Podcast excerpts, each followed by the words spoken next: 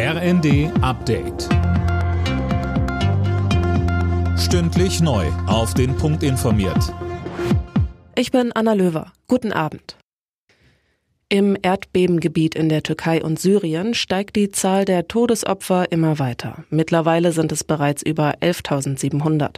Besonders schwierig ist die Lage im Norden Syriens, weil die Hilfe in dem Bürgerkriegsland nur schwer ankommt. Tankred Stöbe von Ärzte ohne Grenzen sagte uns. Es gibt zu wenig Ärzte, es gibt zu wenig Pflegende, es gibt zu wenig Spürhunde, Menschen, die sich in so einer Katastrophensituation auskennen, dort jetzt schnell helfen können. Somit ist jeder geöffnete Grenzübergang sinnvoll. Da müssen wir jetzt sowohl die türkische wie auch die äh, syrischen Regierenden hoffen, dass sie dort pragmatisch sind und dass sie dort keine Hilfe verzögern. Wir sehen auch in der Türkei ist es nicht optimal. Erst London, jetzt Paris. Der ukrainische Präsident Zelensky ist in der französischen Hauptstadt. Dort trifft er sich zu Gesprächen mit Frankreichs Staatschef Macron und Bundeskanzler Scholz. Zelensky wird auch beim EU-Gipfel in Brüssel erwartet. Vor dem EU-Gipfel in Brüssel hat Kanzler Scholz im Bundestag vor einem Überbietungswettbewerb beim Thema Waffenlieferungen an die Ukraine gewarnt.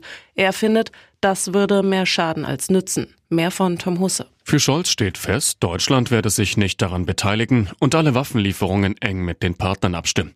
Kritik gab's von Unionsfraktionschef Merz. Seiner Ansicht nach stand die Regierung gerade in Sachen Kampfpanzerlieferungen zu lange auf der Bremse. In seiner Rede ging Scholz auch auf die Migration ein. Der Kanzler pocht dabei auf eine zügige Reform des europäischen Asylsystems und versprach den Ländern und Kommunen weitere Hilfen bei der Aufnahme von Geflüchteten. Der 1. FC Nürnberg und Borussia Dortmund stehen im Viertelfinale des DFB-Pokals. Nürnberg gewann gegen Fortuna Düsseldorf mit 2 zu 1 nach Elfmeter. Dortmund schlug den VfL Bochum mit 2 zu 1. Alle Nachrichten auf rnd.de